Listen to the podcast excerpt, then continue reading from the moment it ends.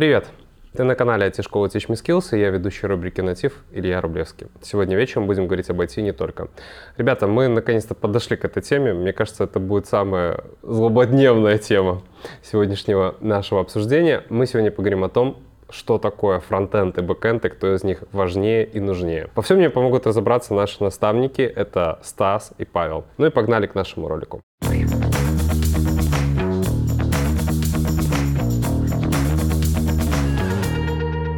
Здравствуйте. Здравствуйте. Так, мужчина, можете поздороваться между собой. Да, это, Паша. это- это будет, да, это будет к месту.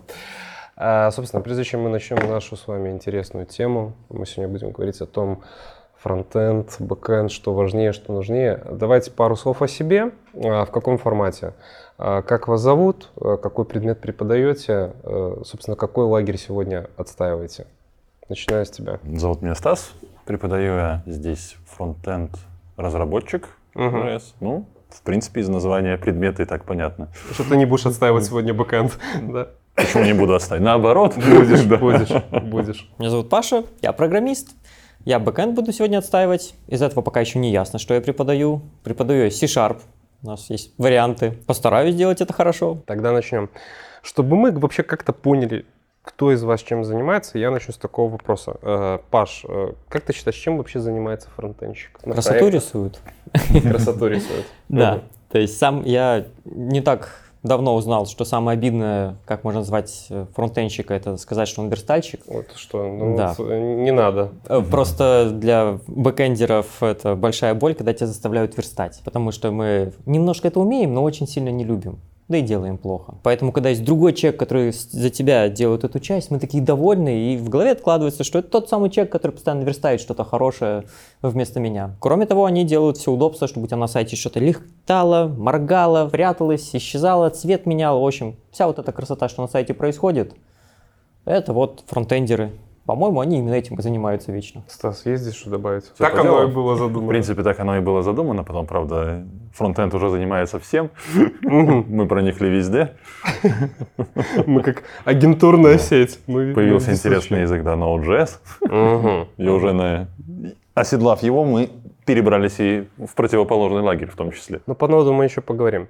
А Смотри, с твоей точки зрения, чем вообще занимаются бэкенд-разработчики? Вот ты как фронтенд-разработчик, как видишь работу бэкэндчиков? Ну, собственно говоря, исходя из названия, все, что за кулисами, все отрабатывается бэкэндом. Различные сервисы, подписки, сообщения. Вот, не знаю, сидите вы в чате, переписываетесь, сообщения к вам приходят постоянно.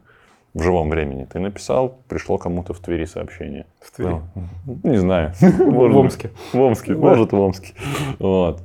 И вся вот эта магия происхождения того, как попадает с одного конца света на другой, из одного города в другой, да даже из одной комнаты в другую, в принципе, этими сервисами, написаниями. Занимаются бэкэндчики. Ну да, но просто там за кулисами много всего. Много. Сразу хочется сказать, что мы же тут что-то помним, тут что-то вычисляем, Мгм. тут что-то связываем. Но вообще, да, вот то, что из-за кулис вылазит, это результат нашего тяжкого труда. Следующий вопрос немножко, немножко будет дублировать то, что мы с вами обозначили. Смотрите, представим, что мы с вами находимся на воображаемом проекте. У нас есть все специалисты, которых мы только можем припомнить. То есть это и PM-щики, это и BA, это и дизайнеры, это и тестировщики, девопсы. Чем занимаются бэкэнд-специалисты на проекте? Ну вот, Мгм. мог бы ты расписать это там, на примере даже своих проектов? Ну, на примере своего проекта можно всегда расписать только маленький кусочек, Давай. маленький, крохотный. Потому что вот у нас на проекте мы там про самолетики что-то делаем, Мгм. У нас флоу данные с базы достали, обработали, правильные кусочки оставили, ну, все ненужное отбросили, сформировали это в красивый пакет, чтобы на фронт это отправить, отдали фронту. Мгм. Он дальше это пытается развернуть, мы чистыми данными прокидываем. А фронт превращает это, чтобы оно в картинку превратилось, а не URL картинки, чтобы текст названия там самолетика стал синеньким, большим и кликабельным, ну и так далее. То есть это проект такой не сильно напряженный с точки зрения вот такой стандартного движения. У нас, например, точно так же есть э, много работы с отправкой push notification. Нашим заказчикам часто требуется, чтобы вот прямо сейчас пришло уведомление, там, у тебя гроза, туда не лети. Мгм. Соответственно, на нашей стороне, чтобы помнить, какие телефоны сейчас онлайн, куда он в последний раз логинился, на какое из устройств ему какое сообщение отсылать, То есть вот эта часть. Большая отчетная часть, генерация того, кто сколько тут куда летал. Соответственно, у нас много данных, из них нужно какую-то выжимку аналитическую сделать, сформировать какой-нибудь e-mail, отправить. То есть и много вот, вот того самого закулисья. Там, где чтобы у тебя раз в день приходили какие-нибудь отчеты о обязательных литературе, которую ты должен был прочитать как пилот. В такую сторону. Но это конкретно наш проект. Какой-нибудь проект условной соцсети, у них намного больше других задач. У них там больше задач будет про оптимизацию. То есть, чтобы просто достать тебе твою аватарку показать, требуется, да любой пятиклассник напишет. Но если у тебя в базе данных лежит миллиард этих аватарок, миллион пользователей, у которого у каждого по 100 картинок, достать нужную, найти вот среди этого миллиарда. Это требует большое количество усилий, как создать, как их хранить, вот эти данные, чтобы потом было быстро доставать их. По оптимизации, по перформансу много задач бывает. Так что оно достаточно разнообразно. Понято, принято. Стас, э, распиши тоже, возможно, из твоих прошлых проектов. То есть какие задачи у тебя были, как у фронтенд-специалиста на проекте? Ну, то есть возьмем самого базового такого классического маленького кусочка. Если э, брать чисто техническую работу, грубо говоря, есть макет, Угу. есть задача сделать так, чтобы этот макет превратился в игрушку, с которой можно играться, э, оживить ее запросами к бэкэнду. Вот этим, собственно говоря, фронт и будет заниматься, это если в узком понимании Мгм. слова. В более широком, на самом деле, фронтенд разработчик, специалист одновременно как специалист по международным отношениям во всем и во всем по чуть-чуть. Не надо за второе продолжение этой фразы.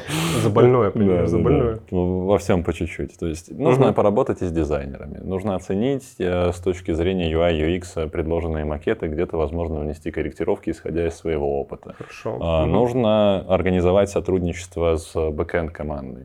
То есть, если вы занимаетесь этим вместе, то и делать нужно что-то, чем будет удобно пользоваться всем вместе.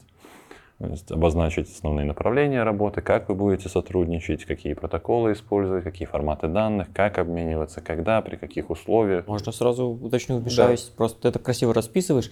Э, Это звучит как сеньорские работы. То есть, а аджуны и медлы тем же самым занимаются? Я же начал с самого маленького кусочка. А, то есть самый вот маленький, да, то есть- занимаются. то есть самый маленький кусочек работы Мгм. это как раз взять э, то, что тебе дали, э, вот этот макет, его и сделать. Вот это базовый уровень, базовый уровень фронтенд разработчика. Сделать то, что сказали.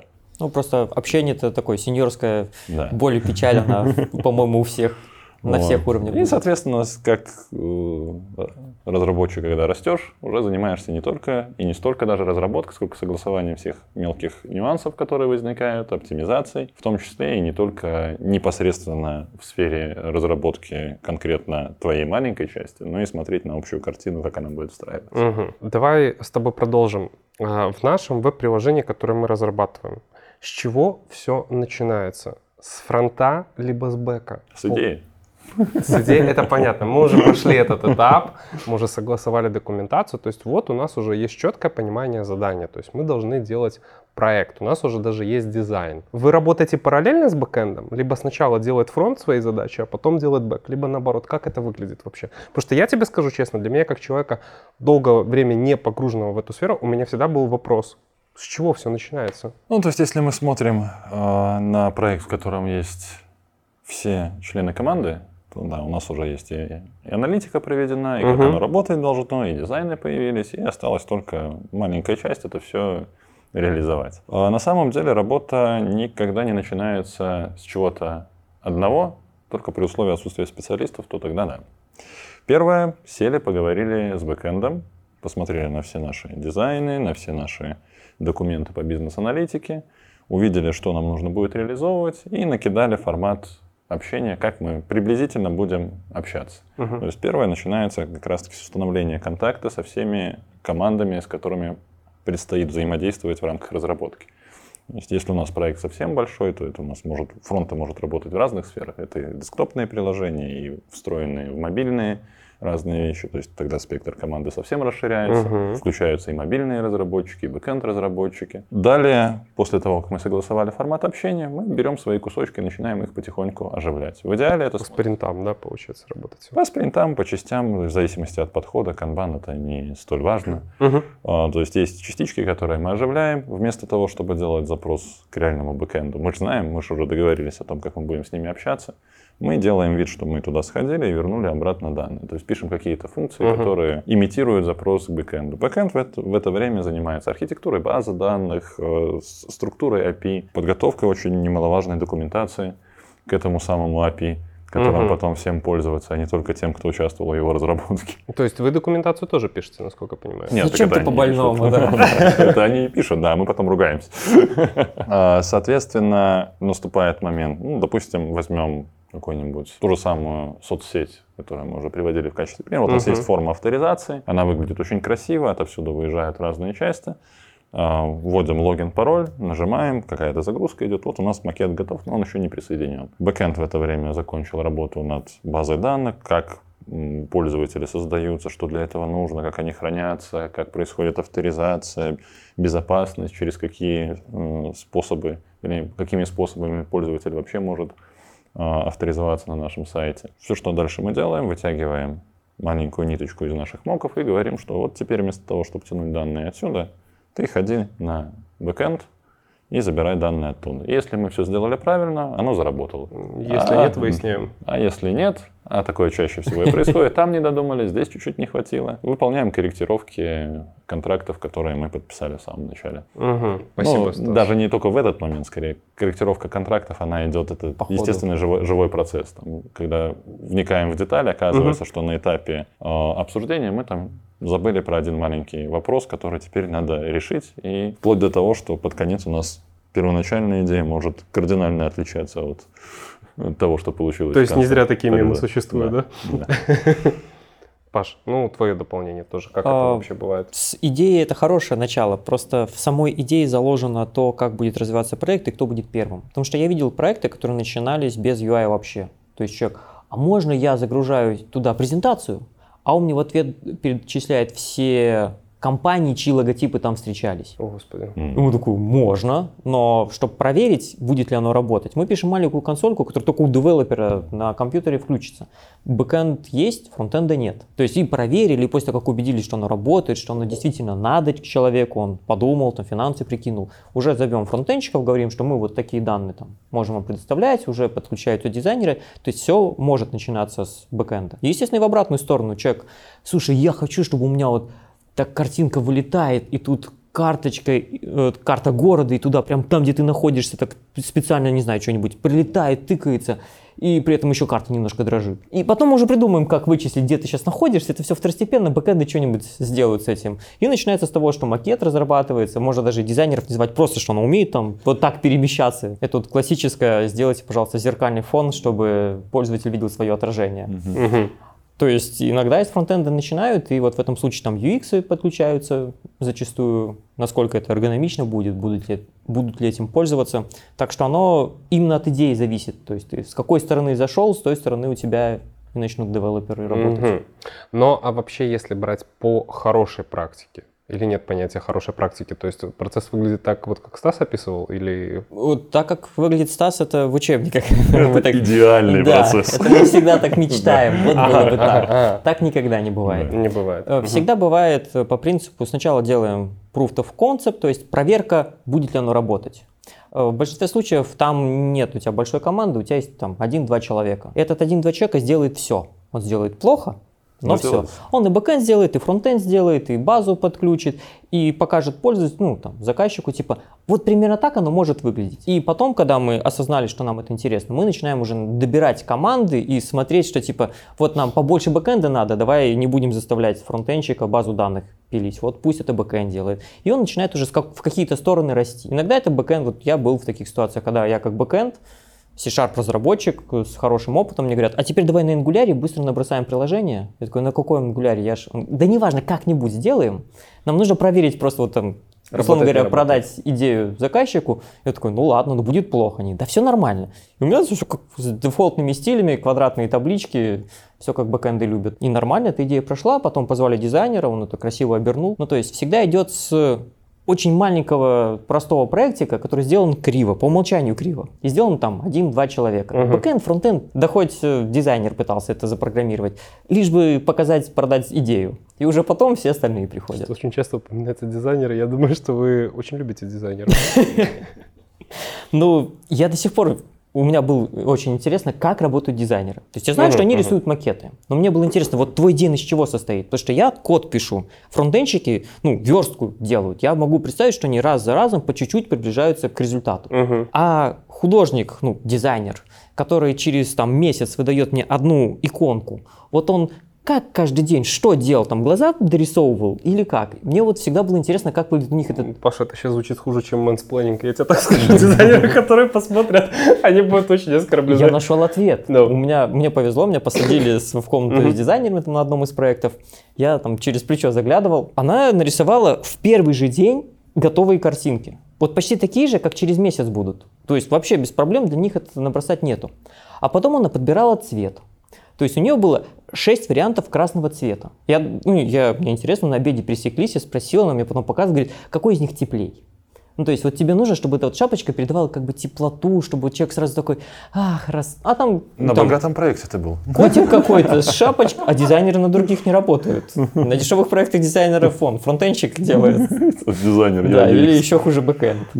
А ты что скажешь по поводу дизайнеров? В целом мне довелось поработать с очень интересными людьми. Система работы строится у них ничуть не легче, чем у разработчика. Мгм. То есть и на самом деле нужно отличать художника от Ну, UI UX граф-дизайнера, дизайнера. от UX. Мгм. UX-дизайнер, да, Да, просто то есть дизайнер. это- а если там пойдем по градациям, то сейчас э, там чуть ли не, у них не больше тайтлов, чем у разработчиков ра- различных. А есть люди, которые занимаются тем, что да, вот он сидит, вырисовывает там эту иконку, чтобы она красиво смотрелась, уникально, передавала какие-то внутренние ощущения. А есть именно UI UX дизайнеры, которые занимаются тем, чтобы вот это все, что нарисовал художник, этим можно было теперь пользоваться. Очень плохо, когда эту работу сме- смешивают. Мгм. Художник начинает рисовать интерфейс и наоборот. Да, про UX я ничего не говорил. С UX это отдельные люди, которые мне показывали свои метрики, сколько пикселей пролетает мышка, пока человек не выполнит свой case. И эту фигню нужно минимизировать, чтобы у тебя иконки не были в разных углах, чтобы у тебя пользователь вот совсем немножко провел, там Прикольно. здесь, здесь кликнул. Я такой, нифига себе, так ты, ты, нормальный человек, оказывается, у тебя вон математика есть. И вовремя останавливать художника, который нарисовал уникальные кнопки выхода с сайта, которые потом найти никто не может. Потому Да. что все привыкли, что это крестик в правом углу, а у тебя якорь внизу слева. Ну, то есть, а, Про- извини, про- продолжим. UX приятнее Продолжим. Сейчас вот как раз тема будет у меня про UX. Понятно, что когда вы начинаете работу над проектом, в любом случае э, часть первичной работы для инициализации проекта начинается с UX UI дизайна. И приходится на хорошем проекте, в принципе, с этим специалистом сотрудничать. Расскажи, пожалуйста, как строится работа фронтенд разработчика с UX UI дизайнером и того, что он тебе передает в работу, и передает ли. А тебе потом будет вопрос, учитывается ли э, твоя работа как бэкэнд специалиста тоже с взаимодействием с UX UI дизайнером. Ну, опять начнем разговаривать про идеальный мир. Давай. То есть все вещи начинают строиться из маленьких кирпичиков. То есть никогда не будет такого, что пришли, сказали, хотим сайт. Мгм. Завтра у вас сайт. Мы Хотели сделаем- сайт, получайте Да, сайт. Теперь у вас есть сайт. Либо хотим сайт, вот отдают, и там через три месяца забирают, отдают дальше. Вся разработка начинается опять с чего состоит у нас наша сайт, веб-приложение, не, не столь важно. Из маленьких-маленьких кирпичиков. Какие-то кнопочки, какие-то а, картиночки, а, списки, аккордеоны выпадающие и так далее. Первое, с чего мы на- начинаем, разработка, проработка этих элементов интерфейса. И опять, чтобы работа далее строилась удобная, а потом не случился такой кейс, когда у нас на сайте э, 84 разных шрифта, там, не знаю, в одном скруглены на 5 пикселей углы, в другом на 4, в третьем на 3, попробуй пойми, откуда Боль. это произошло. Переходишь между страницами, и ты смотришь, вроде похоже, но почему-то Не глаз дергается. похоже. Для меня самая страшная боль это цвета. Сделайте зеленую кнопочку, а у тебя 8 вариантов зеленого. То есть прорабатываются варианты интерфейсов, прорабатываются варианты этих самых кнопочек. И в работу фронтенщику в идеале вначале поступает не готовая страница целиком, а сначала элементы интерфейса, из которых она будет состоять. То есть мы выбрали Прототип тип. условно.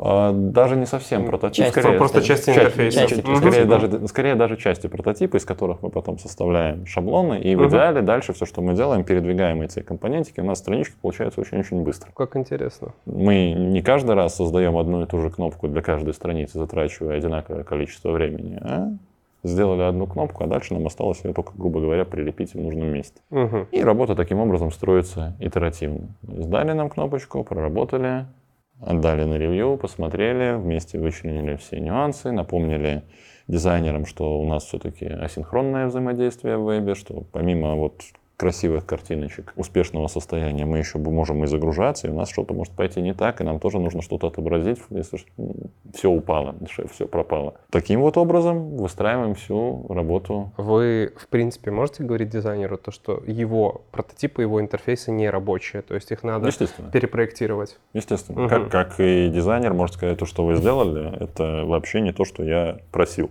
А как решать этот вопрос? Кроме кулачных боев. Садитесь и решайте, объясняйте, почему не так, почему не сработает конкретно вот это решение, что, допустим, вот здесь все красиво нарисовано, а, но ты нарисовал это все на английском языке, и при этом выбрал эти слова так, что они ровненько, красиво ложатся во все а, пространства свободные твоего сайта. А теперь Было мы переводим его раз. на японский, и оказывается, что пространство свободного у нас в 10 раз больше теперь получилось, и весь угу. красивый интерфейс наш рассыпался. То есть отдельная боль — это работа с интернациональными проектами, когда тебе нужно... Да? да, где тебе нужна локализация. Когда у тебя на английском слово состоит из четырех букв, а на немецком из 28, и тебе это слово нужно отображать. Слушайте, ну, Дьявол кроется в деталях. И вот здесь выступает третья команда локализаторов, которая в идеальном проекте тоже присутствует, и тоже это отдельная команда. Про локализацию самая боль не когда короткие или длинные слова, а когда нам сказали, а теперь давайте слева направо. Слева направо, арабский язычок. Да. Когда прикатило, что теперь мы будем, наш продукт будет развиваться в, в арабских странах, допустим. Да, у нас такое было. И ты Интересное приключение, но справились в итоге. RTL это веселая штука. А что такое RTL? Right to left. light. Как вообще вы можете влиять на взаимодействие с UX-ерами? Расскажи. Ну, в том самом эльфийском фэнтезийном мире, по идее, мы не должны никак. Это не наше дело. У нас вот есть данные, мы mm-hmm. данные отдали, дальше там справиться, как их распределить.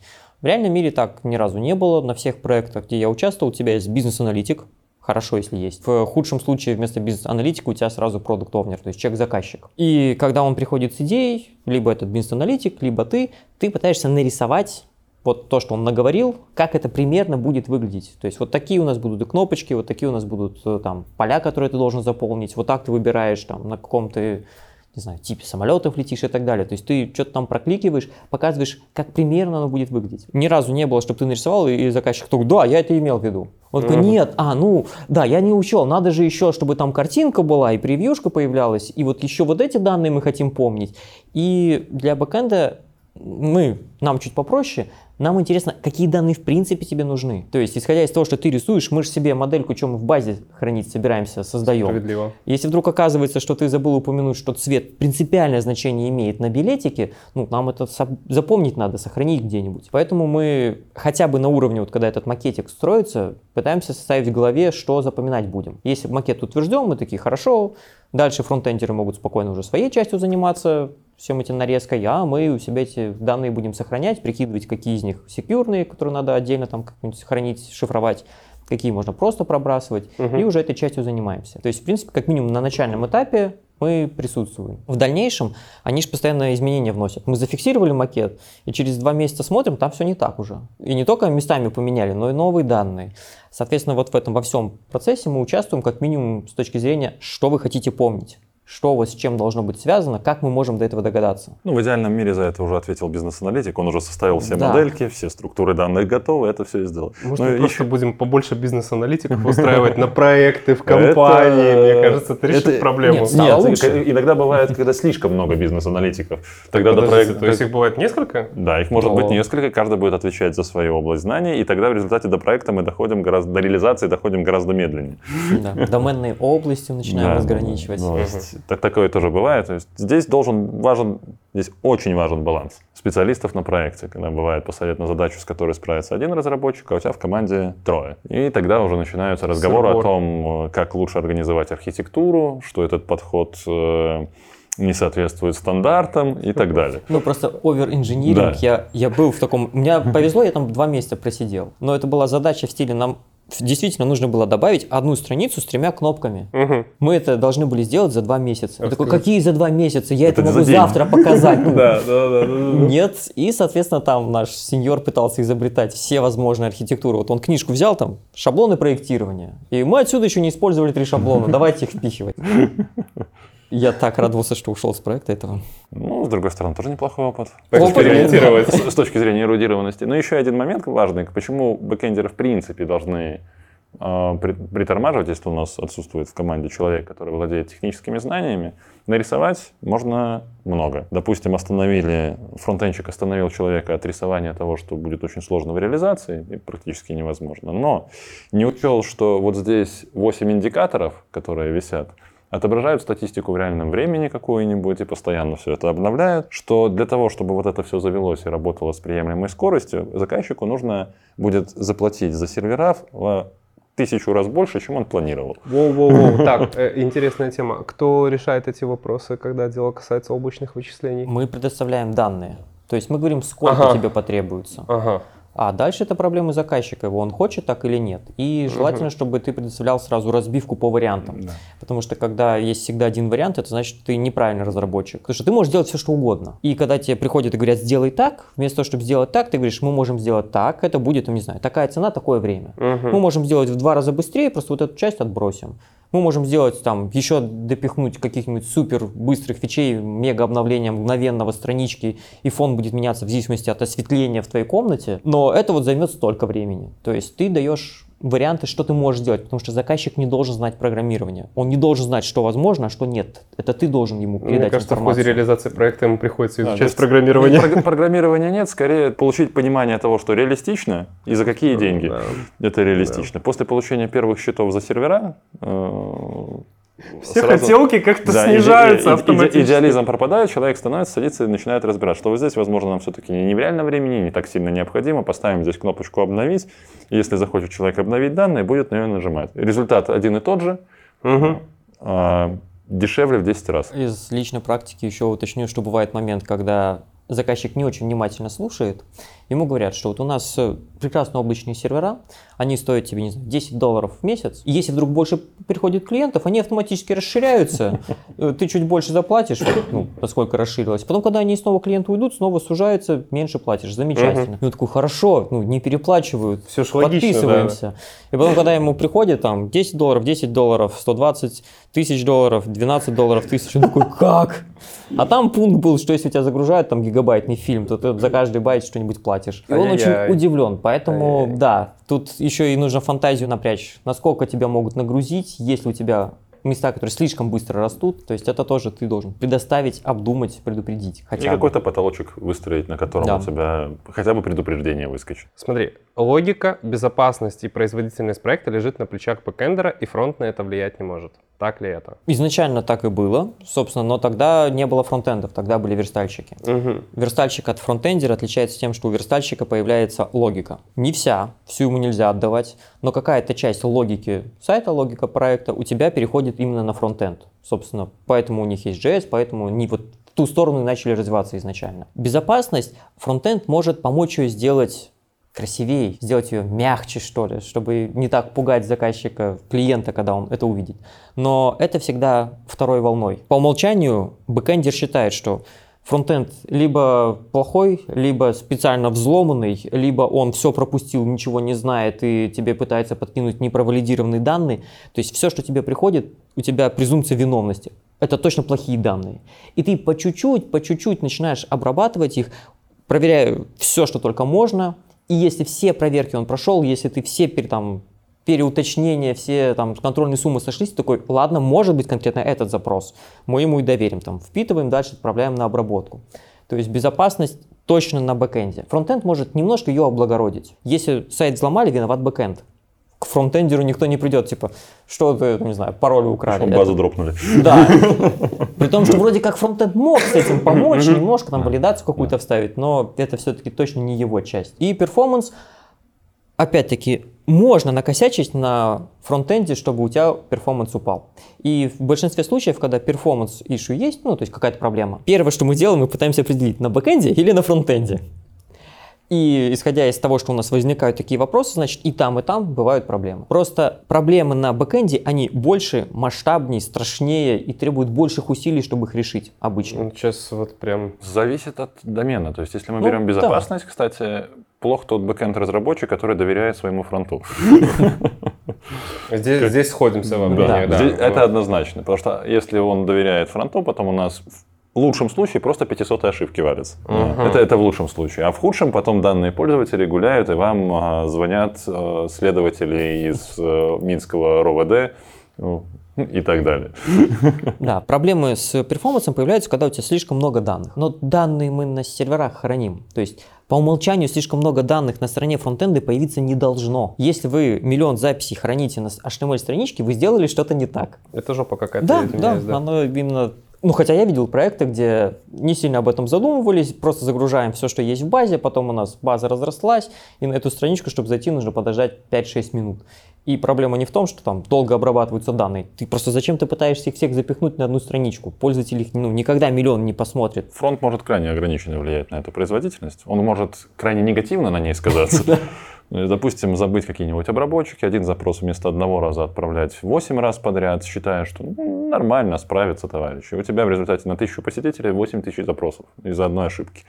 То есть э, в этом плане можно подкорректировать, облегчить жизнь бэку, какие-то запросы предложить э, уменьшить п- объем показываемых данных, какие-то выполнять в бэкграунде, приоритетные, неприоритетные запросы. Ну, и со своей стороны помочь с бэка снять нагрузку по вычислению. То есть не давать ее ежесекундно, а ра- аккуратненько размазать во времени. И в этом плане, на самом деле, производительности работает вся команда целиком, то есть каждый по своей маленькой части. Тот же самый дизайнер может нарисовать какую-нибудь прекрасную э, табличку, которая отображает сразу все записи из э, всех частей приложения, которые, чтобы собрать, нужно подождать минут 15-20, прежде чем у тебя появится хотя бы там один рядок в этой табличке. И тогда начинается работа UX, а как бы нам сделать так, чтобы одновременно и не все данные тянуть, и пользователю было удобно. А давайте вот эти данные мы будем загружать по запросу. Мгм. А для того, чтобы сюда зайти, мы нажмем, и вот здесь будем запрашивать не полностью для всех записей в нашей таблице, а только для вот этой конкретной записи запросим детали. Это получается намного быстрее и выгоднее. Мне тезис понравился. Фронтендер не может починить Ну, перформанс, но может его поломать. Вот, да. И лю- почти вс- любой член команды не может починить перформанс, но может поломать. А вот чтобы точно смог починить, это все-таки бэкэнд. Глупый вопрос, можно ответить достаточно односложно, но я не могу его не задать. Э, Мы отстраняемся от нашего коллективного проекта, на котором у нас участвуют все специалисты. Мы, опять же, погружаемся в поле таких возможных вариантов. А, Знаете ли вы варианты, когда А. Сайт написан на чистом бэке без фронта, и он работает, и он понятен, визуально доступен, и, соответственно, сайт написан на чистом фронте без бэка. Да. Ну, как бы написан вопрос, что значит, у тебя в любом случае будет и фронт, и бэк. Да, да. Вопрос инструментов, с помощью которых ты реализовал этот самый фронт и, бэк, мгм. э, и, и бэк. Тот же самый подход server-side rendering, о котором мы сейчас начинаем вспоминать, и как раз у нас по спиральке возвращаемся обратно к серверным вычислениям и выдаче э, клиенту готовой странички уже, на которой минимум логики, которая максимально быстро э, доставляется и еще и кэшируется, еще меньше запросов.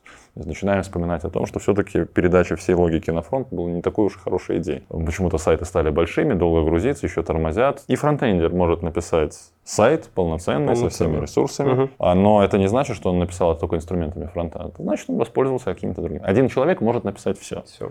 Но в любой части будет присутствовать и фронт, и бэк. Э, Неважно, какой специалист это реализует. Появилась такая градация специалистов, как full stack. Ну, по моим ощущениям, сайт может быть написан только бэкэндом, бэкэндовыми инструментами. Просто это будет очень такой табличка. То есть это сайт, на который ты табличкой... Сразу вопрос, выдаешь. HTML это бэкэнд? Бэкэнд может ее формировать. Но вопрос, что тебе все равно придется формировать HTML. Не, ладно, вру, есть один кейс, когда ты будешь отдавать просто текстовые данные. API-шку ты можешь прокидывать. Текстовые да. данные. То есть у тебя То есть- будет не сайт, у тебя будет просто текст. Да. Но если тебе захочется добавить какого-нибудь интерактива, тогда хотя бы на одно слово нажимать, тебе все равно нужно будет реализовать минимальную верстку, либо... Да, но просто то, что мы требуем от бэкэнда по умолчанию, он должен понимать, как выглядит HTML. Ну, чтобы он мог его сформировать. Мы все считаем его бэкэндером, пока он не full stack в этот момент. И я видел много сайтов, которые написаны бэкэндами, которые про фронт знают только то, что там есть теги, вроде бы, и иногда классы. И это нормально, просто такие сайты не очень user-friendly. Презентабельные. Да. Сайты, которые написаны только фронтами, ну, это ложь, потому что они, у них есть сервер. Просто Ну. этот сервер написал не бэкэнд, которого они знают, а бэкэнд, которого они не знают. То есть какой-нибудь Azure это все еще бэкэндовая часть, просто написанная не в рамках этого проекта. Инструмент, как говорю. То есть все равно будут пользоваться бэкэндовским инструментом. На чистом фронте бэка э, не напишешь, полноценного сайта не напишешь. Ну, это прикольно, это прикольно. А вы уже затронули эту тему, я спускаюсь прямо типа вниз своих вопросов. Фуллстеки. По логике, как бы, это ребята бодрые, заряженные, которые разбираются и в том, и в том. Все мы помним прекрасно, там, мне почему-то в памяти замечательный 2016 год. Это было модно сказать, что я фуллстек разработчик. Может, Сколько, даже, может, даже назад? позже. Да, и в 17-18 было модно. Не, я просто думаю, почему там 16 год. А я вот, понимаешь, как-то запомнил, что я вот тогда заходил в линк, и вот прям А. куча Не, было ну было, да, запросов. поваль- повально, фуллстек, да, фуллстек, типа фуллстек. требуется фуллстек, требуется фуллстек, или такой, типа, я фуллстек с таким-то стеком готов туда-то. Давайте ваши отношения. То есть это правильно, это не только ИМХО. То есть мы здесь никого не осуждаем. Это нормально, типа, когда человек в этом действительно разбирается. Это правильно, неправильно. И как вы считаете, если мы берем фуллстека, в чем он реально должен быть сильнее? В бэке либо во фронте? Опять вопрос предназначения. Наверное, самый первый момент, когда волна поднялась фуллстеков, это когда фронтендеры, у них появился Node.js, и все, теперь нам бэкэнд не нужен, теперь я могу и сам бэк написать. То есть ты считаешь, что вы начали эту войну? О, с большей долей, да, с большей Мгм. долей. Как бы бэкэндер всегда охотно сбрасывал на себя задачи по, так, я не хочу это верстать, не хочу я вот это делать, то есть вот эти клики обрабатывать, да, нормально, то есть ну, такое разделение, оно произошло довольно гармонично. А здесь получилось, что дали инструмент такой, все, теперь я все могу делать. И, соответственно, пошел запрос на full-stack специалистов. Таких показалось, и заказчику показалось, что да, вот классно, зачем теперь нанимать двоих, можем взять одного, который мне что-то напишет. И вот сейчас волн- волна фуллстеков, ну, на мой взгляд, она все-таки совпадает. сейчас. Спала, спала, конечно. Потому что, как бы, да, человек может все написать, но вопрос в том, как вот это вот все теперь будет работать. Как А, это дальше все поддерживать? Ну, допустим, он справляется с поддержкой. Вопрос в том, что оно работает с каждым годом все медленнее, медленнее и медленнее, и знаний человеку уже там не достает. А с точки зрения, в чем должен быть фуллстек сильнее, зависит от того проекта, на который, от цели вашего проекта. То есть, если там бэк, грубо говоря, две таблицы э, в базе данных лежат и API-шка на три вызова, то, естественно, в этом случае лучше брать человека, который сильнее во фронте, потому что у вас там визуалов очень много, нужно обеспечить приток за счет привлечения специалиста. Но если проект более-менее сложный, то stack это все-таки человек, который больше склоняется в сторону бэка. Как такового, бэкэнд специалист знает, как оптимизировать запросы, знает тонкие э, моменты, которые возникают, не будет писать выборку из 25 селектов, э, вызванных друг за другом подряд, вместо там одного запроса, с которым можно было бы поработать э, в 10 раз там быстрее в лучшем случае, а, а то там и в 50, в 100 раз можно производительность улучшить только за счет пары таких моментов, в которые влез фронтенд со своими ORM-ками, допустим. ORM это есть тоже такой дополнительный инструментик, который помогает конструировать запросы к базе данных, не зная, в принципе, не зная самого SQL и его принципов. Он за тебя где-то под капотом генерирует этот запросик, и потом смотришь на этот сгенерированный запросик, на простых моментах работает хорошо. Чуть более-менее сложная выборка, и смотришь такой, ну, вроде как бы немного запросил, там три строчки у меня вернулось, а ждал я этого там 15 минут. Поэтому, опять же, и full stack специалист это все-таки уже специалист с очень хорошим опытом. Когда говорят, что full stack, я full stack, инженер, и опыта работы у меня три года опыта работы. Я full stack с тремя годами опыта работы. Full stack такой, а, ну хорошо, а фронтом сколько поработал, либо бэком до этого? Не, я stack с тремя годами опыта работы. Я сразу работал и с фронтом, и с бэком. Ну, тут скорее э, будет беда. Исходя даже из своего опыта, я писал приложение полностью отдал. У меня был чат с, с обменом сообщений. со Ну, это печальная вещь, которую я сразу сказал, что это у нас даже не MVP. Это у нас прототип, который мы потом нормально садимся и переделаем. Все вот эти базы данных и таблицы, которые я там настроил, мы их еще раз будем пересматривать и переделывать с человеком, который в этом разбирается явно лучше меня. С моей точки зрения, слово full stack людей сбивает. Им кажется, что есть такая должность или профессия. Это неправда. Есть бэкэнд, который изучил фронтенд. Есть фронтенд, который изучил бэкэнд.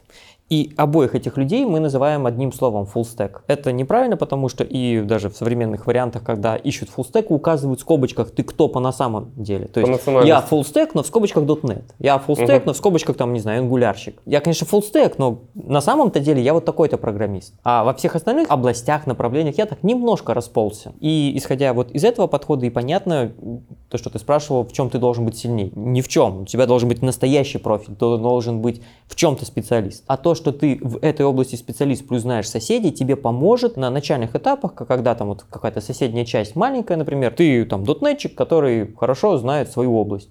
Плюс ты выучил jQuery.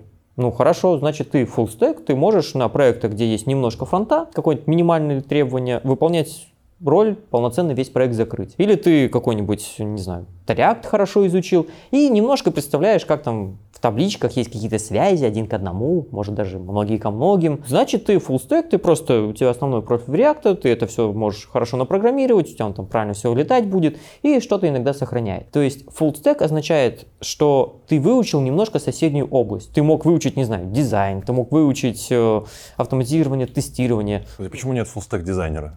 А вот, кстати, я думаю, что они могут сказать, что есть. Да, Э, ну, UX. я как-то так общался, есть, есть, да. А, Но а, редко- они- редко Они, рыба. сначала набили градации, а потом сказали, что а теперь есть еще и фуллстек, который все эти градации Блин. в себе объединяет. Я говорю, мы сегодня дизайнеров любим. Я удивлен, что тестировщиков мы еще не затронули. Ну просто я, например, был однажды на проекте, где нет тестировщика, а это значит тестировать тебе самому. Угу. И вот после этого я там 5 лет издевался над тестировщиками, поработал буквально полгода, когда я сам себе тестировщик, понял, как хорошо, что есть эти люди, которые выполняют неблагодарную работу. И с тех пор я искренне рад, что есть кто-то, кто не я. Вот к- кто будет этим заниматься. Потому что когда сам ты, ну, это совсем другой склад ума, совсем другой подход, другое душевное настроение. Угу. Это есть еще стереотип, что тестировщиков не любят, потому что они заставляют править багов. На самом Да. деле ты будешь с большим подозрением относиться к тестировщику, которому Которому ты- ничего не правит. который к тебе пришел такой, все хорошо. Да, и зачем тогда ты на проекте вообще нужен, если все хорошо? все хорошо, ничего, ничего не надо, у тебя все работает прекрасно. И ты сидишь такой, не, есть подвох. Да. Я же вписал этот код, я же знаю. Так что фуллстеки это просто люди, которые немножко выучили соседнюю часть. И фронты с бэкэндами немного пересекались по вот этим частям, поэтому между нами и образовались эти самые фуллстеки. Со временем я не думаю, что уходит э, совсем мода на фуллстеков. Просто ты четко уже градацию показываешь. Я 80% моих знаний сосредоточены вот в этой области, не знаю, на питоне. И я еще немножко знаю там Native.js.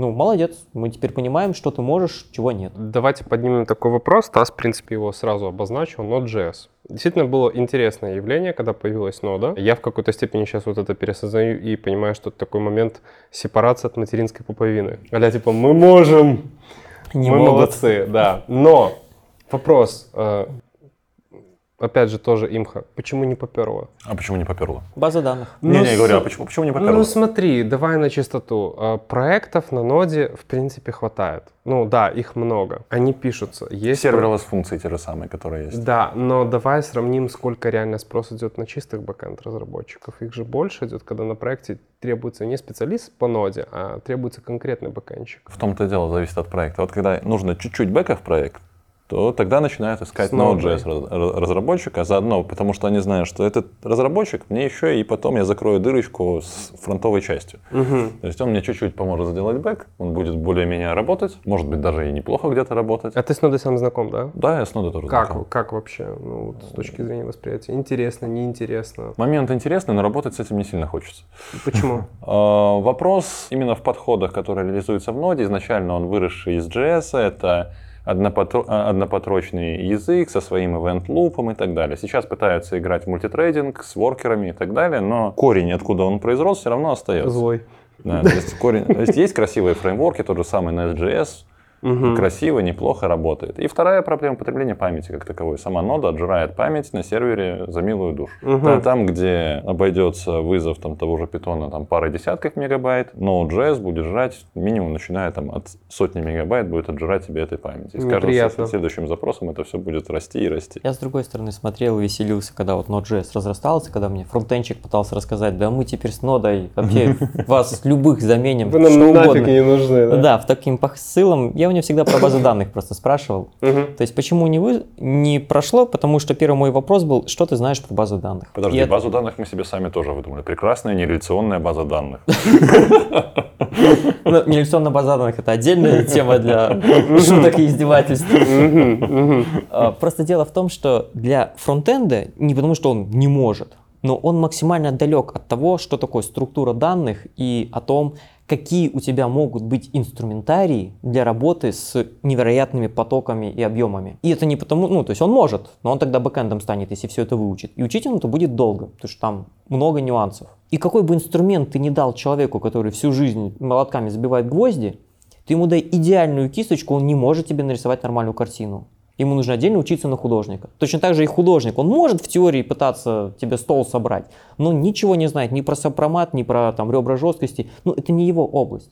Вот Node.js это попытка дать фронтендерам, художнику, э, задачу, ну, инструментарий для того, чтобы собирать столы. Ну, то есть они могут, но это максимально далеко от их э, практик, от их навыков, от их э, наработок. Поэтому, по-моему, и не взлетело. То есть Мгм. вот ты должен другие наборы знаний, навыков и подходов к тому, как ты думаешь, набирать. Ты можешь это сделать, но тебе тогда легче это будет уже на каком-нибудь шарпе, джаве, питоне, еще ком-нибудь написать.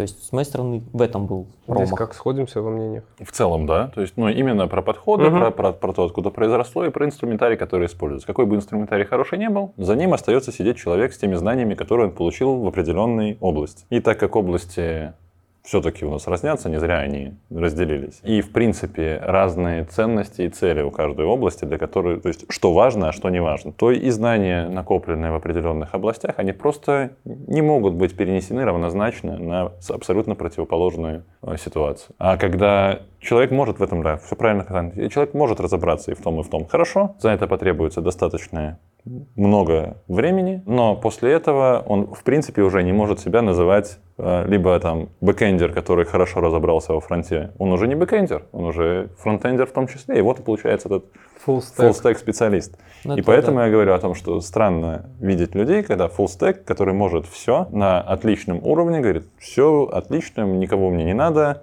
я сам все сделаю, и у него три года опыта работы. В три года опыта работы нереально вместить а, знания фундаментальные, которые требуются как для фронта, Да так и для для бэкэнда. области. И даже там- для одной области этого мало. Да. Не зря еще есть и архитекторы баз данных, которые это отдельная Да, там- область э, деятельности, которую люди изучают годами. И тот же самый бэкэндер не всегда может выступать архитектором баз данных. Подтверждаю. У нас момент, когда проект разросся, что девелоперов стало там за полсотни перевалило. У нас сформировалась отдельная команда, которая работает только с базами, только По с данными. Мгм. И когда я с ними общался, я узнал много нового. Я вспомнил столько математик с многомерными кубами, которые в базе лежат. Такой, что, зачем? Начинают рисовать на доске, там, естественно, все в формулах. И такой, а, ну тогда хорошо, что не я это, и этим не я занимаюсь. Прикольно. Чем больше какой-то область становится, тем внезапнее ты понимаешь, что нужен человек, который только этим и занимается. Узкопрофильный. И тут Да. внезапно тебе перестают быть нужны фуллстеки. Тебе нужен конкретный специалист, а еще и конкретный специалист мало того, что по базам данных, еще и по конкретно взятому виду этой базы Баз данных. данных. А, давайте продолжим. Я не могу ни к тебе, э, к тебе не обратиться. Значит, смотри. а, вот у этих ребят все четко и понятно. У них есть JS, Мгм. PS. Вот он единственный, понимаешь, вот он единственный неповторимый, его можно любить, лелеять, ненавидеть. Берем бэкэнд. Только то, что вот прям всем, наверное, Мгм. известно. Шарпы, Java, Python, Go, Ruby, PHP, не забудь. PHP. Да. Зачем? Разные задачи. Почему нельзя вот все так красиво, так Можно? вот как у них Нет, есть. У нас есть такой, даже круче, чем у JavaScript.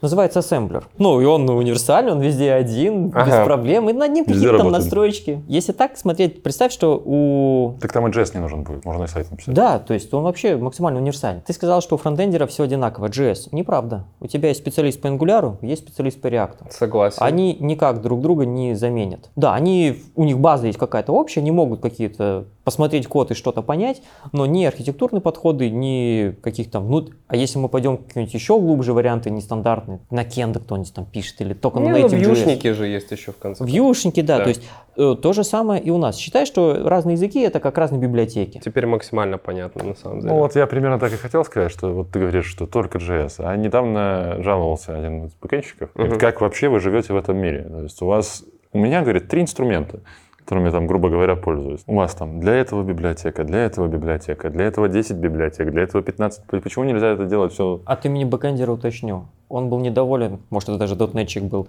что зачем тебе такой набор, почему нет стандартного одного Вот. ответа на стандартную задачу. Да. Да. Потому что у нас в дотнете ты можешь как угодно извлекать все из базы данных. Но если тебе нужна ORM, у нас уже вшито, встроено какой-нибудь Entity Framework. Мгм. Да, есть остальные, но они нам нужны просто ради того, чтобы похвастаться, что они есть. Реально мы пользуемся вот этой одной. Там нам нужно сайты делать. Вот у нас есть какой-нибудь стандартный ASP.NET MVC-шный.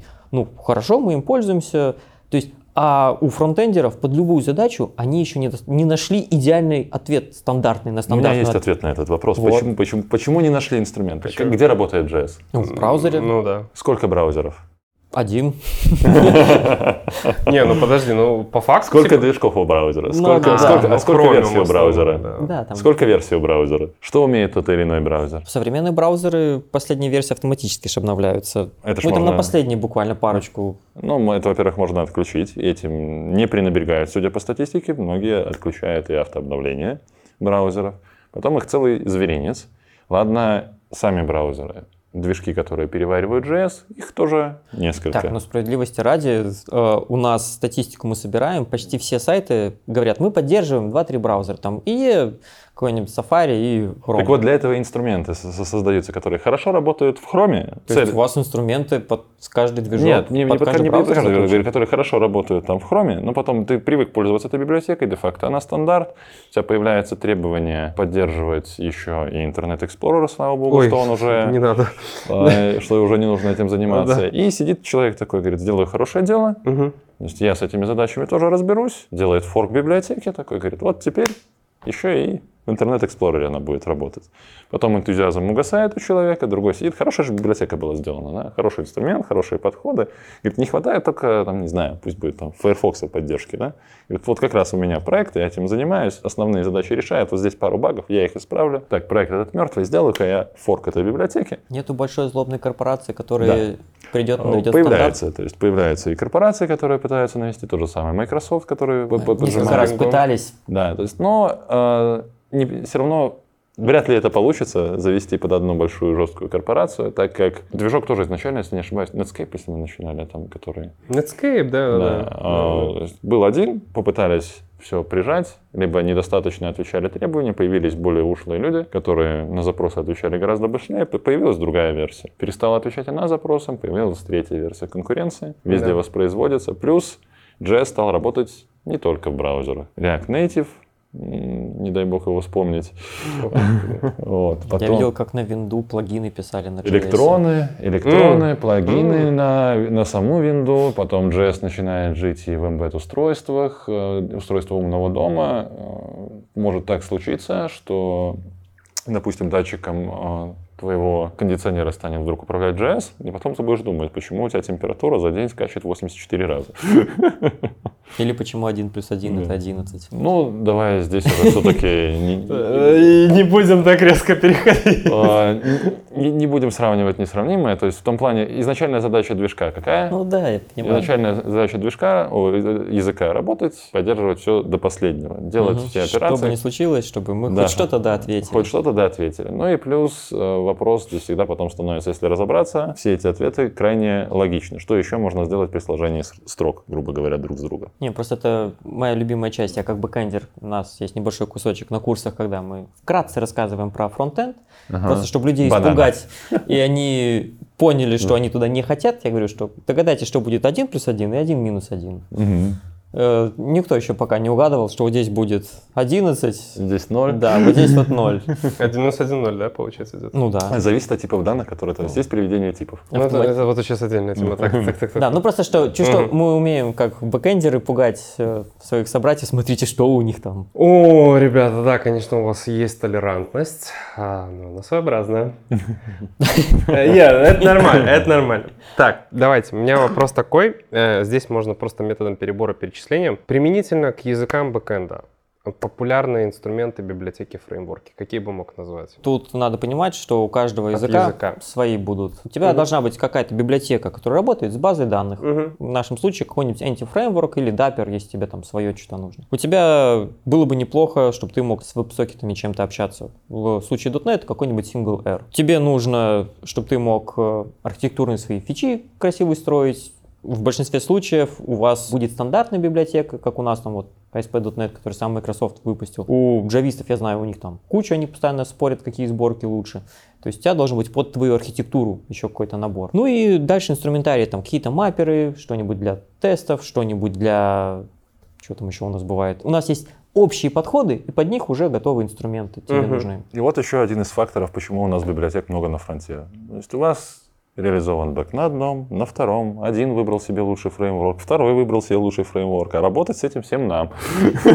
Вам JSON приходит, вы же даже не знаете, на чем он написан. Как реализовать, как, какие поля за что отвечают. То есть, давайте мы к вам сразу библиотечку для удобства работы, с- клиентик для удобства работы именно с этим бэкэндом. Ты, конечно, можешь с JSON работать, но тогда ты будешь э, все вычисления сам производить, которые, трансформации, которые там нужны, не запросы строить по той схеме, по которой э, придумали, что в этой библиотеке она вот самая оптимальная.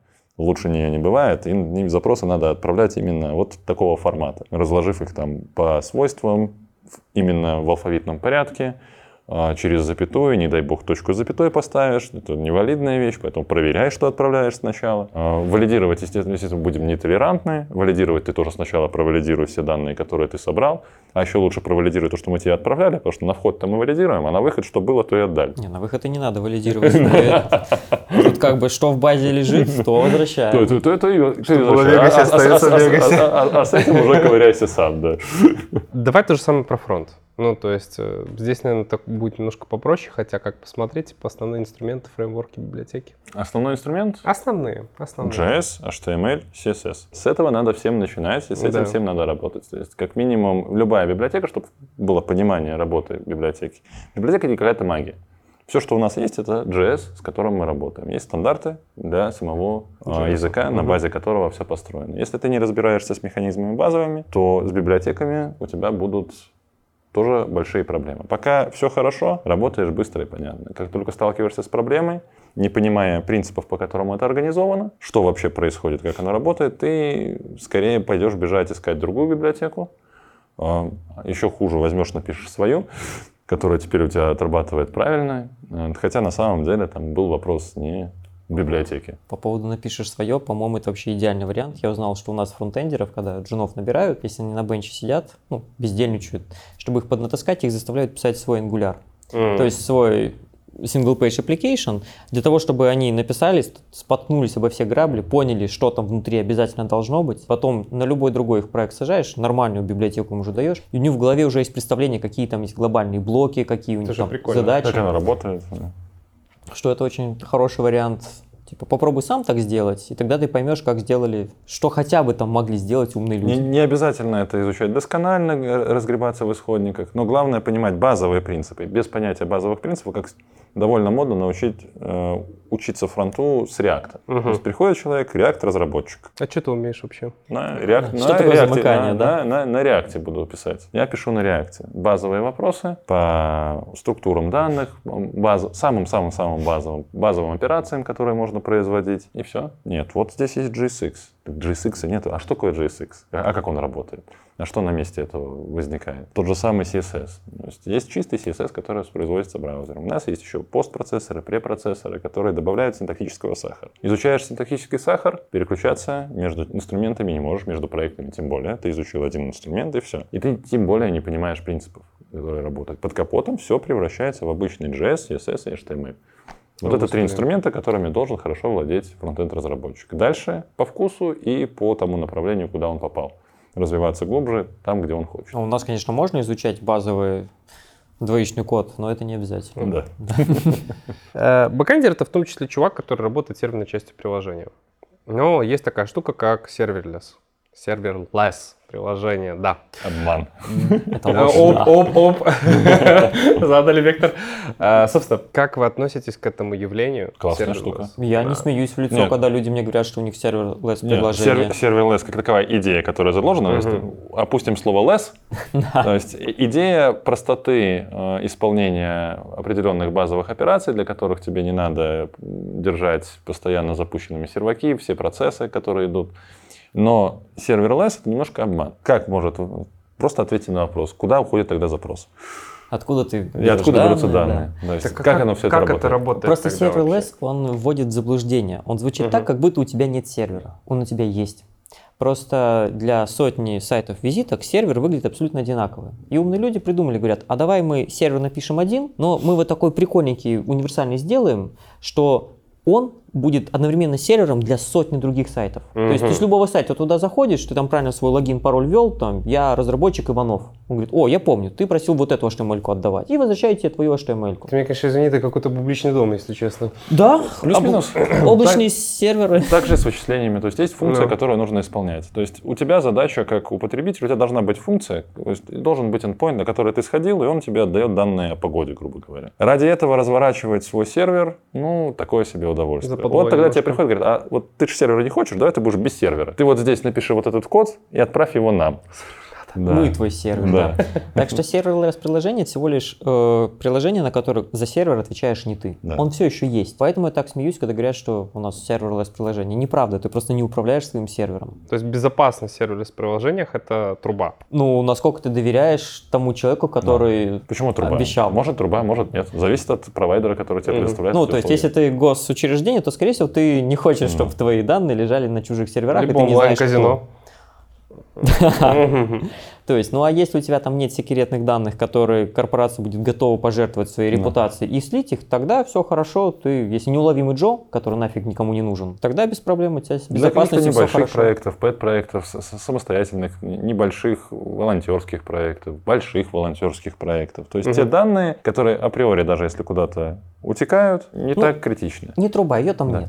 То есть Да. это приложение, в нормально. котором ты изначально говоришь, что у меня нет безопасности, потому что у меня нет секьюрных волшебных данных. То есть, условно, простенький сайт-визитка, пожалуйста. Нет, даже, даже сложные приложения, то есть безопасность как таковая, там есть. Нету такого, что ты положил туда данные, и они стали публичным достоянием всех. Но за эту безопасность отвечаешь в том числе и не ты. Ты отвечаешь только за безопасность того кода, который исполняешь, который непосредственно ты написал.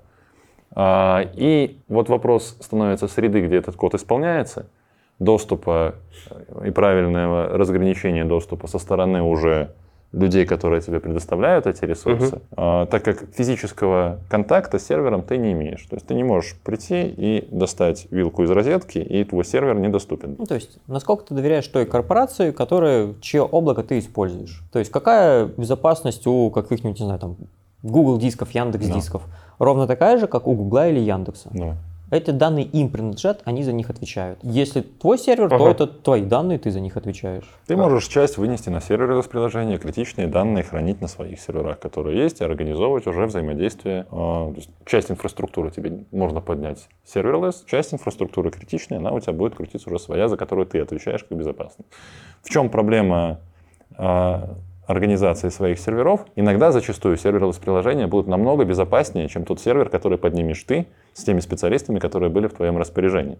То есть он у тебя будет э, в дырах весь, о которых ты даже знать не будешь. То есть в этом плане э, облачные сервера, ресурсы, которые предоставляют эти товарищи, они уже споткнулись о многие грабли, э, научились защищать узкие дыры, но самый главный пункт, что все равно априори эти данные не у тебя. Скажите, вот с точки зрения вашей работы при разработке веб-приложений, насколько такие провайдеры, как Azure, AWS, э, вам сегодня облегчают вообще работу? Какие Мгм. преимущества они Облегчают, усложняют. Усложняют. Хорошо, давай, расскажи тогда, в чем усложняет. Это отдельный инструмент, который тебе нужно теперь учить. То есть он Мгм. становится стандартом, который вот ты работаешь в веб-среде, ты точно будешь знать HTML. Неважно, ты бэкэндер, фронтендер, ты, ты точно будешь знать этот HTML. Это прям стандарт, без которого никак. Вот сейчас, если ты разворачиваешь в той же области, работаешь в веб, тебе придется изучать какое-то облако, потому что облаком ты будешь пользоваться. Может, у тебя будут свои сервера, и к облакам ты будешь обращаться для того, чтобы, не знаю, пуш-нотификашки рассылать, может, чтобы картинки хранить,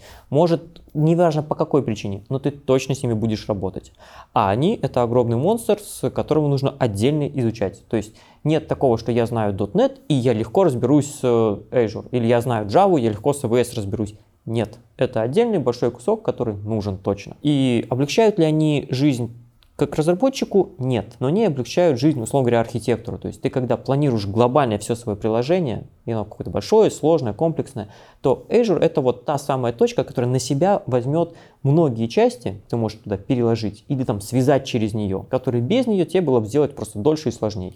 Мгм. То есть глобально девелоперам не становится легче, конкретно, условно говоря, архитектору становится. Но это если максимально общее. Ну, чуть поспорю, то есть девелоперу тоже становится чуть проще в этом плане. Не надо разворачивать самостоятельные ресурсы, с нуля поднимать систему, устанавливать дополнительные пакеты. То есть как- какую-то часть работы один на себя забирает. А, Еще из таких минусов, э, как таковых, вот я допустим, хорошо разобрался с AWS. Вот я теперь, ну это очень смешно звучит по, по учету количества сервисов. Там скорее уже даже в рамках самого AWS уже идет спецификация по определенным направлениям и сервисам, которые предоставляют.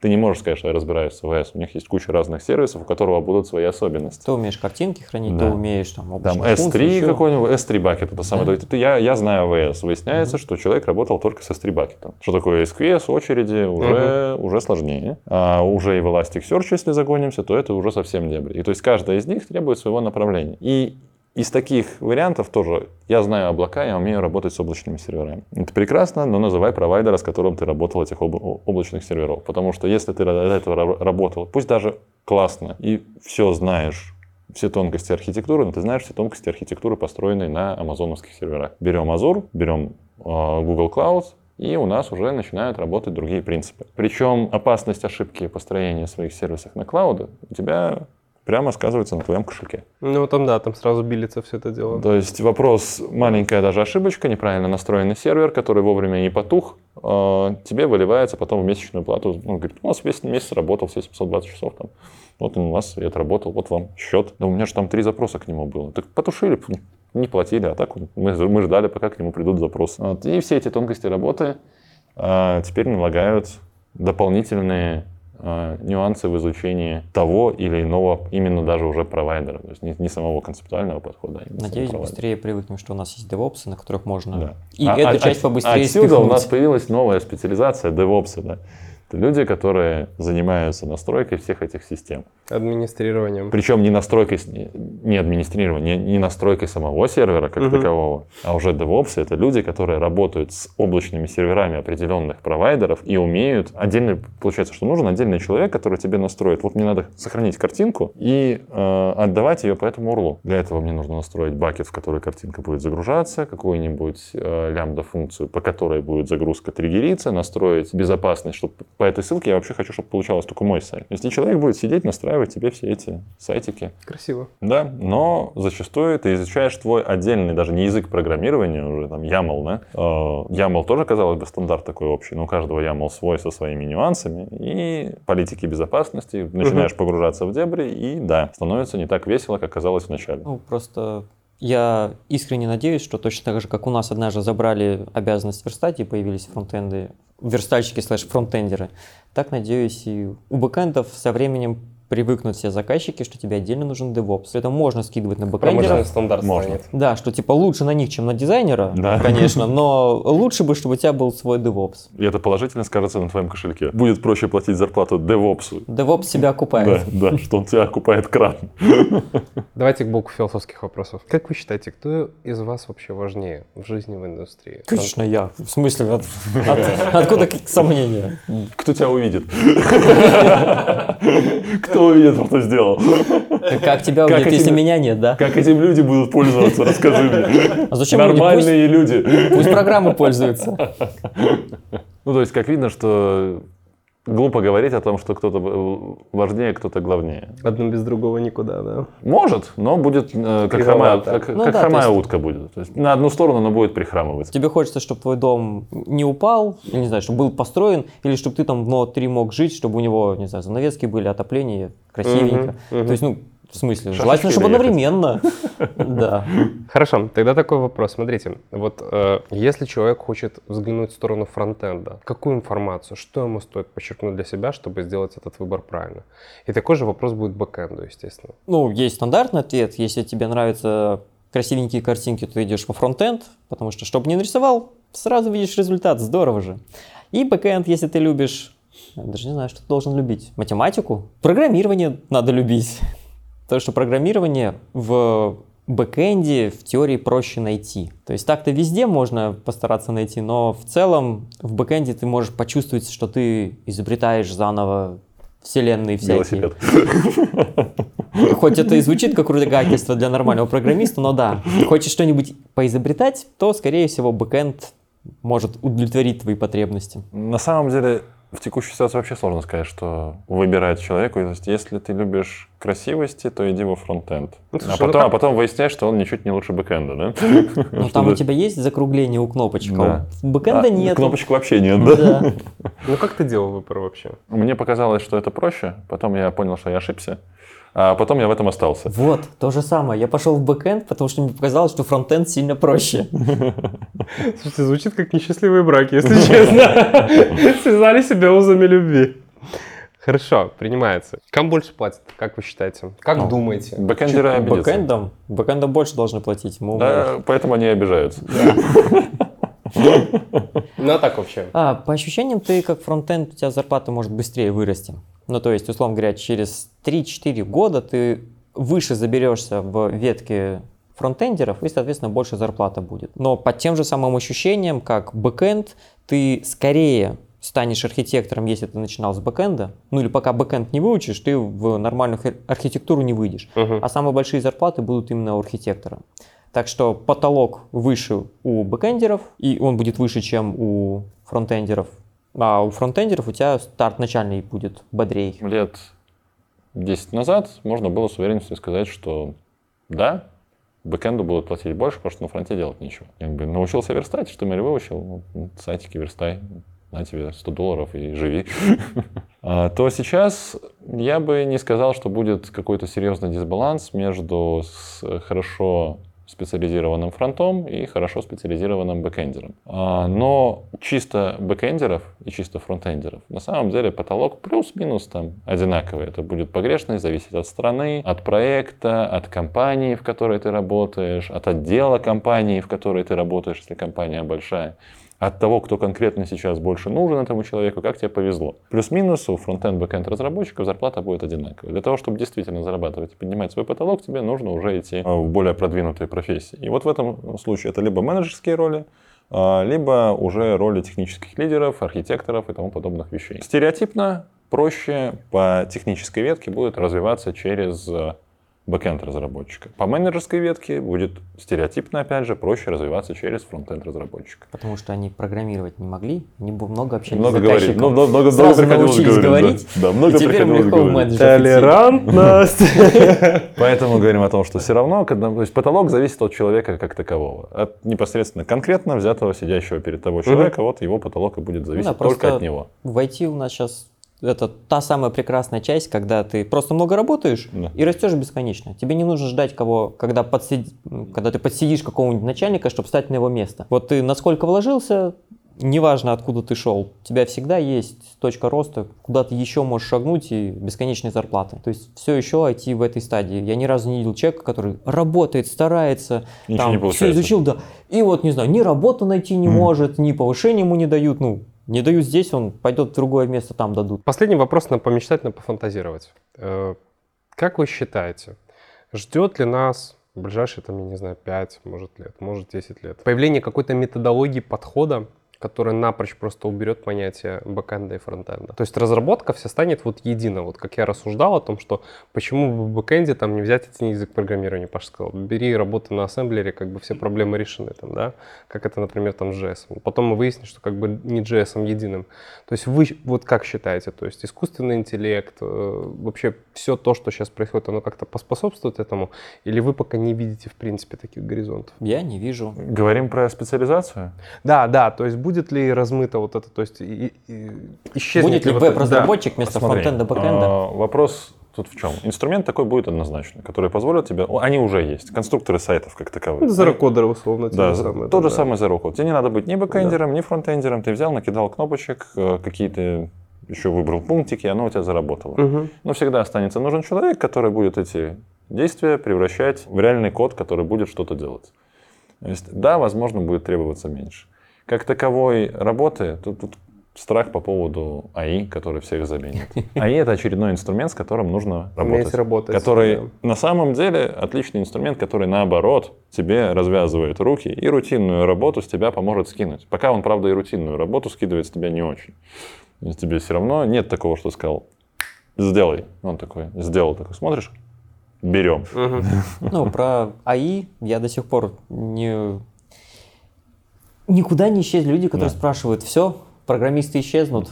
Вот Ой, уже да, да, да, есть. да, да, я вот прям постоянно. Я пока еще не нашел лучшего примера, кроме как исчезли математики. После Да. того, как Мгм. появились калькуляторы, оказалось, что математики вообще не тем занимаются. Ну вот да. эта арифметика им никогда не нравилась. Ну. Теперь больше не надо и заниматься здорово. То же самое и программисты. Ну, мы То будем есть рады. Программирование это создание каких-либо систем. С помощью каких систем, с помощью каких инструментов ты будешь создавать системы? Какая разница? А, По поводу Zero Code тоже упомяну. С моей точки зрения, самая сложная часть – это создать алгоритм.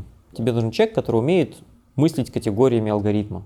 И у студентов это ты долго пытаешься привить, и тем, кто новенький приходит, ты чувствуешь, кто пришел с какого-нибудь мехмата, технической специальности, у них вот этот способ мышления есть. Даже если он вообще ничего не знает про синтаксис языка, у него есть понимание того, что нужно в итоге выдать. И Zero Code никак не решит проблему того, что тебе нужно очень сложно вот эту логику выстраивать, создавать алгоритмы. Никуда мы не В конечном денемся. счете, что такое про- программирование? Это ответ, как попасть из точки А в точку Б. То есть создать какую-то логику, какие-то, разбить на какие-то шаги, чтобы попасть из точки А, тебе нужно сделать раз, два, три, четыре, пять шагов. Мгм. И вот пока будут нужны люди, которые вычисляют, как, какие шаги тебе для этого нужно Мгм. сделать, все будут жить. А по поводу исчезнут бэкэнды или фронтенды, вот Branch Excel, мы уже много раз это сделали. И бэкэндеры сделали, Да. у нас там какой-нибудь, не знаю, Blazor есть, не надо Да. больше фронтенд, ты на C-Sharp пишешь, Да. он сам все сделает. И фронтендеры сделали, не надо больше У нас фронтенда. эти Гу- Google Cloud тот же самый с этим, каков? Firebase. Firebase, с Firebase. Да, тоже работал. То есть, ну, это замечательные инструменты, мы их сделали, и нифига оно не работает. У нас разные задачи. Настолько разные, что нужны люди, которые по-разному с ними работают, по-разному мыслят, разные инструментарии используют. Задачи исчезнут когда? Если вдруг. Вот тогда, может быть, и исчезнет э, какая-то из отраслей. Или появится какой-нибудь Трансформируется скорее во что-то Да. другое. Когда у нас изменится задача, изменится и отрасль, которая под нее подстраивается. Так что тут от задач Системные идет. администраторы исчезли? Нет. Но я думаю, что количество вакансий сократилось. Они Они, они, переквалифицировались, их- да. они просто чуть-чуть по-другому теперь называются. Так, ну слушай, вот я тебе так скажу, что оно-то да, но обижаются, очень обижаются, когда Это говорят, понятно, говорю, но, но сам спектр задач. Просто они стали, у них добавилось инструментов, с помощью этих инструментов они могут решать гораздо более сложные Ну да. задачи, и никуда они не исчезли. В общем, понято, принято. Коллеги, большое спасибо за такой культ-просвет. Дизайнерам сегодня досталось по шапке. Вот. Это хорошо, что они есть. Хорошо. Подожди, им, им вообще ни капли не досталось. Не, наоборот. мы в Наоборот, итоге, да, мы- да, мы выкрутили Да. ситуацию, мы сказали, что они молодцы. Что я вам желаю? Я вам желаю мира и процветания и фронтенду, и бэкенду. Вот, я желаю, чтобы вы всегда на проекте дружили, как это возможно. Пускай у нас у всех все будет хорошо. Спасибо. Пусть Спасибо интерфейсы нормально научатся делать. Друзья, я надеюсь, что сегодняшний ролик вам понравился. Обязательно оставляйте свои лайки, комментарии. Да, мы ждем комментариев, ждем обсуждения. Мы хотим покопаться в этой песочнице. Подписывайтесь на наш канал, следите за обновлениями, и мы еще увидимся. Пока.